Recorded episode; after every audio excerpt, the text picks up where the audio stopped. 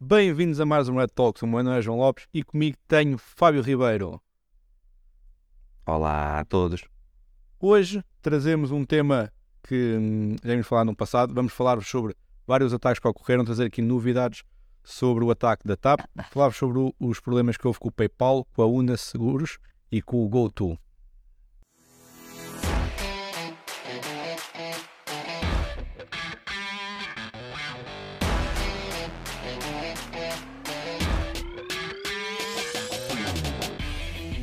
Bem, Fábio, começando aqui pela novidade da TAP, um ataque que nós já falámos em dois podcasts diferentes. Ahm, sabemos agora, devido a uma, a uma declaração que a, a CEO da TAP, a Christine, que eu não vou tentar dizer o, o apelido da senhora, porque Não, alemão não é como, o meu forte. escuta, diz como a malta toda a dizer a senhora francesa da TAP. Ok. Ninguém consegue. Não, não sei se viste essa. Não, por acaso não. no, no que o Ricardo Luz Pereira anda a comentar, anda, anda a brincar com esta situação, que ninguém consegue dizer o nome da CEO da TAP. Então dizem a senhora francesa da TAP. Pá, usa a mesma cena. Pronto, é a senhora francesa a, da senhora francesa da TAP, acaso é CEO da companhia, ah, teve uma audição com a Comissão Económica, Obras Públicas, Planeamento e Habitação e revelou que o ataque em agosto ah, teve uma perda de cerca de 5 milhões para, em receitas e 700 mil euros em custos adicionais para a companhia aérea. O que demonstra aqui o, o, o impacto enorme que, pelo menos financeiro, sem falar todo, todo o resto, que este ataque teve para, para a TAP. É, este, nós acabamos por trazer outra vez este, esta temática de uma forma obviamente muito breve, mas é para relembrar um impacto que um ciberataque pode ter. Reparemos que a TAP é uma empresa que está altamente fragilizada a nível económico, agora já está melhor, felizmente, com injeção de capital do Estado, mas, para todos os efeitos, continua a ser uma empresa um pouco, eh, um pouco instável. A verdade é que um ciberataque nesta empresa teve um prejuízo de 5 milhões em receita. Portanto, quando nós aqui muitas das vezes falamos em eh, ciberataques e falamos que determinadas empresas foram atacadas, é preciso relembrar que às vezes não é só a informação que obtêm que pode ser prejudicial, mas sim o facto, obviamente que não foi este o caso, este aqui foi, foi Data Breach, mas ahm, em muitas outras situações só o facto de eu ficar ahm, inoperacional faz com que eu tenha perdas enormíssimas de receita. E, sinceramente, a maior idiotice que pode ser feito pagar o resgate em ponto de desespero, porque a verdade é que eu pago o resgate com sorte consigo desbloquear toda a informação, que não está encriptado.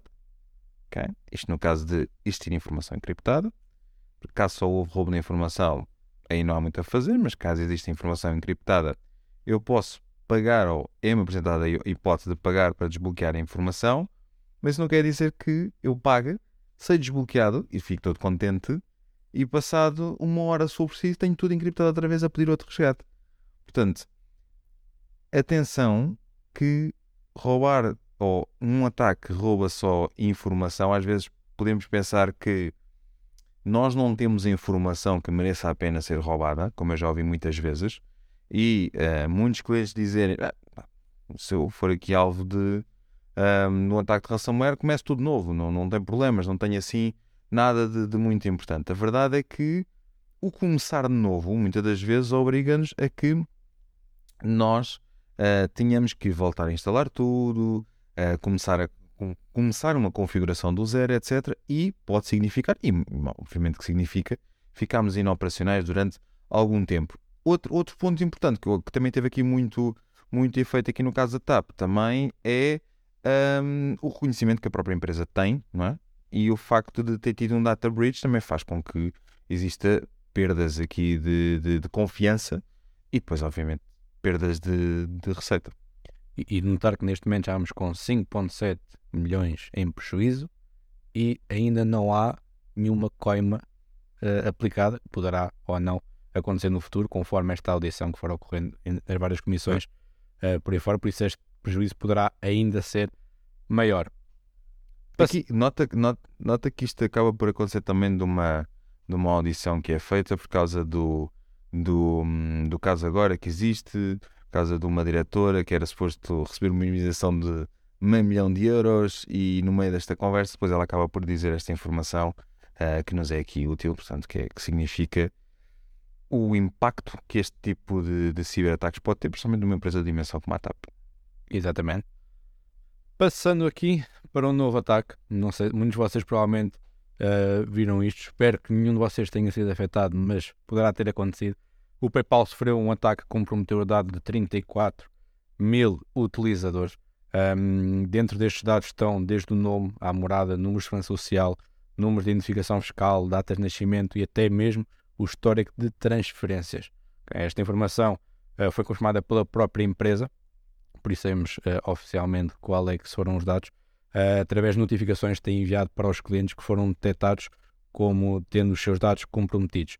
Um, este ataque torna-se interessante pelo facto de ter sido realizado uh, através de dados de, de, logins que tinham sido comprometidos numa base de dados, tinham sido encontrados na, na, na Dark Web, possivelmente ou outro ataque que o PayPal sofreu no passado, ou até outra plataforma que foi, um, que foi atacada e o utilizador tinha a mesma, os mesmas credenciais do que nas suas contas corporativas e permitiu com que, através de ferramentas de automatização, fosse forçada a tentativa de vários logins detectados na, nestas bases de dados até que, com sucesso, conseguiram entrar uh, na empresa.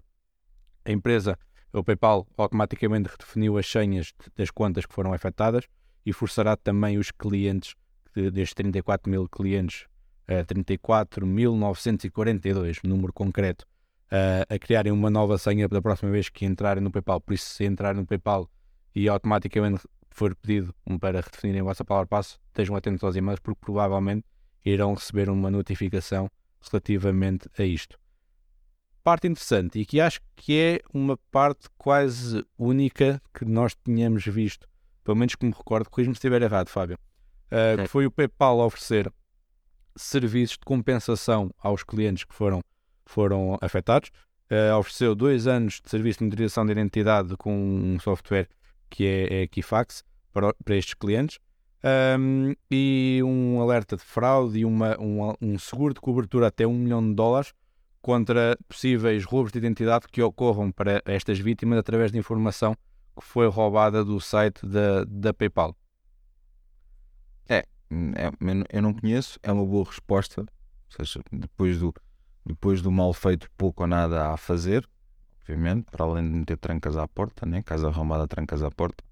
Mas este, esta atitude do PayPal, o PayPal é conhecido por este tipo de, de atitudes e de, de, chegar à frente também, por exemplo, em reembolsar muitos dos, muitos dos pagamentos, daí ser classificado como uma das melhores plataformas de, de compra online. É, portanto, não me surpreende este tipo de ação ter vindo da, da PayPal, que é muito, é muito a sua forma de funcionamento, é, seu, é muito o seu mindset, uh, por isso é que torna-se, por isso é que é uma empresa altamente, altamente reconhecida. Uh, nota, já agora não, só aqui um pequeno à parte, de facto, o, o acesso aqui às contas de PayPal um, é, é, é, complicado, é um facto, é muito chato, uh, para, não dizer, para não dizer pior, mas um, eu, eu, diria, eu diria aqui que a maior problemática existente não é tanto o acesso à conta de PayPal, onde provavelmente muitos utilizadores têm lá dinheiro, mas é sim o acesso à, à, à, à, sua carteira que existe no PayPal. Ou seja, nós podemos associar no PayPal uma data de cartões de débito, de crédito, etc. e colocamos lá toda a informação. Portanto, quem consegue ter acesso à conta não só consegue ter acesso, muitas das vezes, e a maior parte das vezes, ao valor que existe em conta da PayPal corrente, mas também consegue ter acesso a muitos cartões de crédito que estão dentro dessa, dessa conta PayPal. Portanto, aqui levanta uh, toda, toda uma, outra, uma outra dimensão. Agora, como é que nós podemos resolver tudo isto? Bem, vamos falar daquilo que já temos estado a falar há bastante tempo. Portanto, é uh, tornar a autenticação dinâmica. É? Portanto, o PayPal dispõe aqui de, de dois formatos, portanto, eles têm uma, uma aplicação de autenticação em que eu, ao entrar uh, dentro da minha conta de PayPal, salta-me um pop-up na aplicação do, do PayPal existente no smartphone e que eu tenho que aprovar, ou então, aquilo que eu posso fazer, e por acaso eu também uso, é tenho a uh, Multifactor Authentication associado portanto, à minha conta PayPal. Portanto, sempre que eu me logar, ele pede-me então o outro, o outro fator da autenticação. Portanto, é, é como se diz, colocar multifactor authentication em tudo aquilo que envolve credenciais, principalmente neste tipo de plataformas. Então, ainda mais, obviamente. Exatamente. Passando para o próximo ataque do dia, hoje estamos aqui com, com uma, uma corrida de, de, vários ataques que queremos mostrar-vos. Falar-vos sobre a Una Seguros, que foi alvo de dois ciberataques, dia 2 de dezembro e dia 13 de janeiro. Logo aqui começamos mal um, este ataque foi, estes, ambos os ataques foram, foram feitos pelo, pelo grupo Play e, e os dados foram distribuídos na Dark Web. Um, esta notícia foi uh, avançada não pela própria seguradora, mas pelo Expresso, que junto com alguns especialistas de cibersegurança confirmaram que cerca de 6.6 GB de dados foram extraídos do ataque e estão disponíveis na Dark Web. Parte preocupante, visto sendo uma, uma empresa de seguros, Dentro, entre os dados que estão a circular na internet, temos cadastros criminais, passaportes, cartões de cidadão, até exames médicos dos próprios clientes. Um, a seguradora afirma que, que não, não, não, os, ciberatacantes não conseguiram entrar nos próprios sistemas e, e gerem as informações dos clientes, por isso há aqui alguma, alguma dúvida de como é que o ataque ocorreu até à, à data de hoje. Os incidentes já foram comunicados à Polícia Judiciária, à Comissão Nacional de Proteção de Dados, eh, à Polícia Nacional de Cibersegurança e à Autoridade de Supervisão de Seguros e Fundos de Pensão, visto sendo uma empresa, de, uma seguradora. Eh, por isso, este ataque, com certeza que vai dar, vai dar que falar, vamos ter mais novidades e conforme fomos desenvolvendo, provavelmente será como o ataque da TAP, iremos trazer-vos novidades no futuro de como é que este ataque ocorreu e como é que todas estas informações foram extraídas da empresa, visto que eles alegam que não houve uma entrada na própria infraestrutura uh, de, da seguradora. Uh, eu tenho um palpite. Não deve, não deve ser muito difícil, não é? Portanto, esse deriva de engenharia social, provavelmente tipicamente um ataque de phishing, um, em que se conseguiu comprometer de certeza alguma das máquinas que tinha acesso à base de dados e foi a partir daí que se conseguiu obter toda esta informação. Ou então eles não estão a ser uh, transparentes. A razão pela qual trazemos a ONA, ONA Seguros é que é uma empresa que atua em Portugal, era uma empresa que acho que era portuguesa e depois foi comprada por um grupo uh, chinês. Um, se calhar não está a ser muito transparente na informação ainda não é comum ver-se empresas portuguesas a serem 100% transparentes sobre o que aconteceu. Uh, Nota-se que sai a conta gotas das informações, como tu estás a dizer. Vamos, vamos esperar se os próximos uh, dias vão revelar mais informações, mas tentamos sempre trazer ataques de empresas portuguesas para que não haja ou que não se volte a ter aquela dúvida que tinha há uns anos atrás, há um ou dois anos atrás, que isto só acontece no estrangeiro. Não. Acontece em Portugal, acontece com muitíssima frequência. Nós lidamos com isto todos os dias, de várias empresas, de vários setores, de várias dimensões. Um, e é importante termos planos de segurança ongoing. Agora, obviamente, que aquilo que está nas notícias são as empresas mais reconhecidas, mas digo-vos que todos os dias, aliás, e, e eu estou em crer que todos os ouvintes deste podcast sabem uh, do, que, do que eu estou a falar e têm, têm experiência disso mesmo, um, acontece a qualquer tipo de cliente. Portanto, mesmo às vezes o cliente que acredita que ele não lhe vai acontecer nada e que não precisa de segurança, etc., como eu costumo dizer, é só uma questão de tempo e uh, irá de certeza absoluta acontecer mais cedo ou mais tarde. Exatamente. Passando para o último ataque do dia, Uh, e aqui, se calhar, o ataque temos mais informação e te, houve mais pormenor de como, de como ocorreu. Foi a da, da plataforma GoTo, anteriormente chamada LogMeIn, um, que é uma empresa de, de, ferramentas para trabalho remoto, baseada na cloud, que faz uh, serviços de streaming e tudo mais. Muitos de vocês provavelmente conhecem-no, uh, quanto muito através da Ajomal, que nós utilizamos a plataforma para fazer todos os nossos webinars um, para o canal, por isso muitos de vocês já, já o utilizaram. Isso, esta empresa sofreu uh, um data breach em novembro de 2022.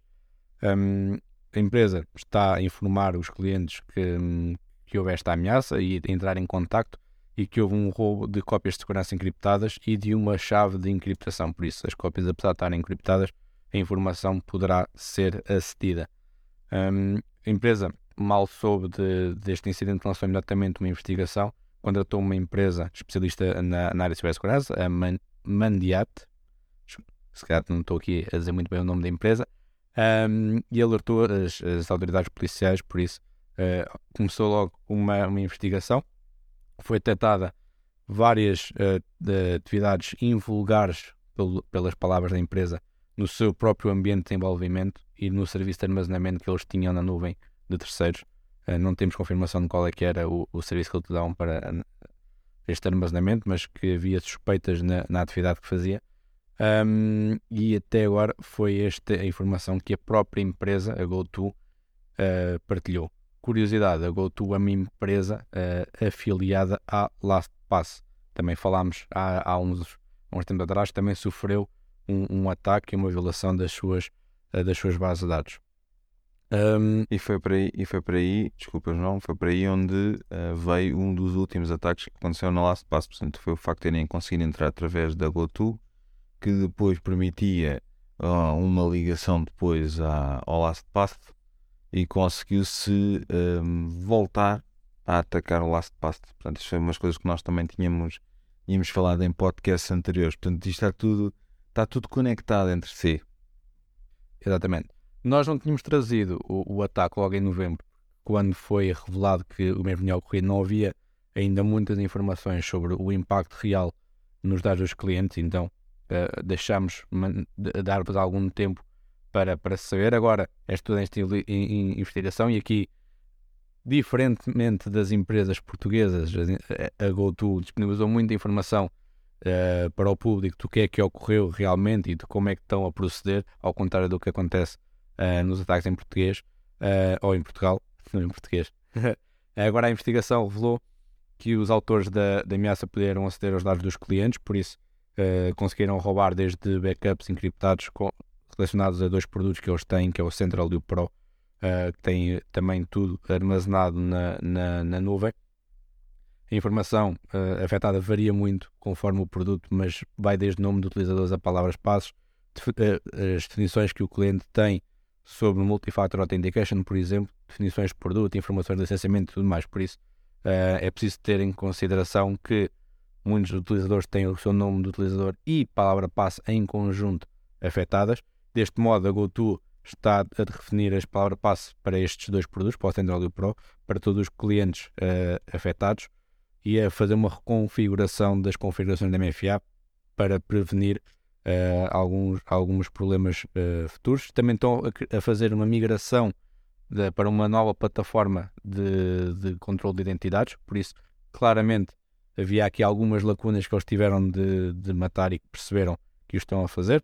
A GoTo, e aqui também para, para possíveis clientes que tenham, uh, assinalou que não armazena dados bancários, por isso, nesse aspecto, podem estar tranquilos que, em princípio, os vossos dados não foram afetados, mas é importante deixar aqui a nota de que clientes que tenham esta, esta conta procedam à, à alteração das palavras passos à ZAP uh, em conjunto uh, com outras plataformas que possam ter, porque os dados foram, um, foram interceptados e é importante que seja alterados as palavras passo conforme temos falado nos ataques anteriores.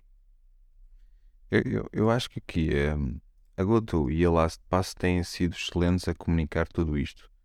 Um, e isto é um, é um exemplo, um bocadinho também para, e tu há bocadinho estavas a falar, das empresas portuguesas e tudo mais.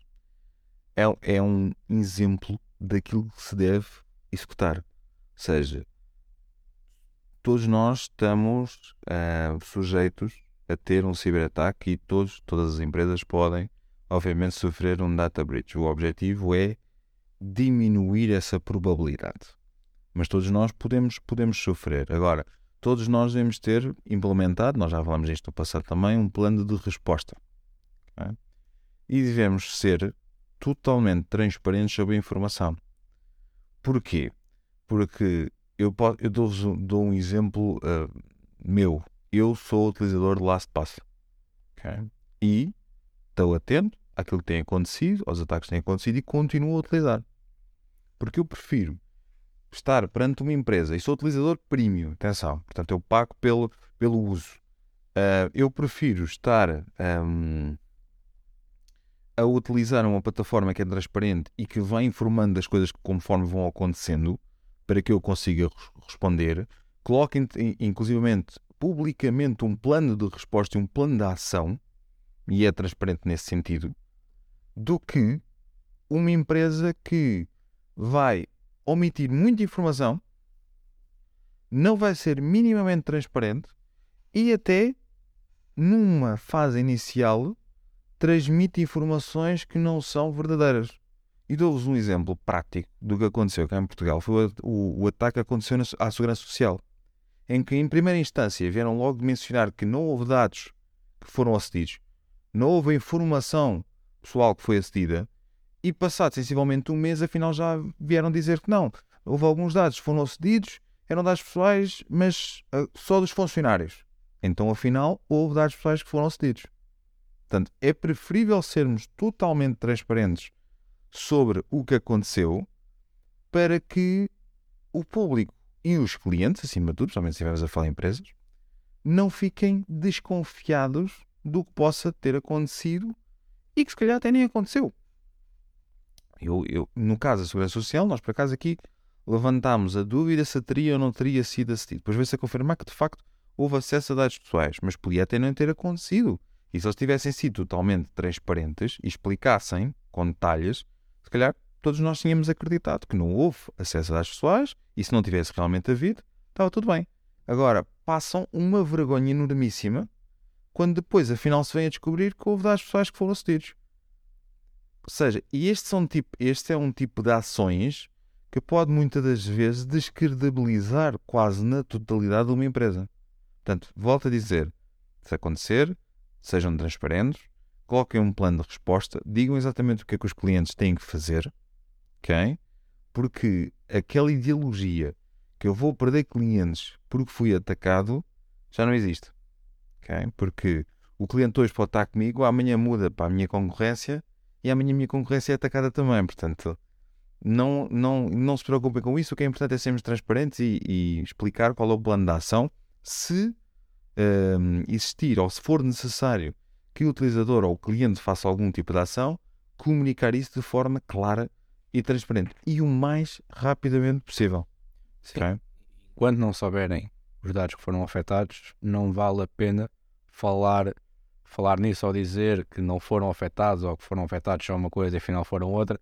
É preferível fazerem, terem calma. Estamos, estamos, estamos a investigar? Exatamente. Estamos a detectar. Estamos a investigar, Muda, mostrem que estão a fazer alguma coisa, mostrem o vosso plano de ação e a seu tempo e informem exatamente o que é que está a acontecer, porque é o que o Fábio diz muito bem, porque estar a criar informação, hoje uma informação, amanhã outra, descredibiliza-vos muito mais do que o facto de serem atacados.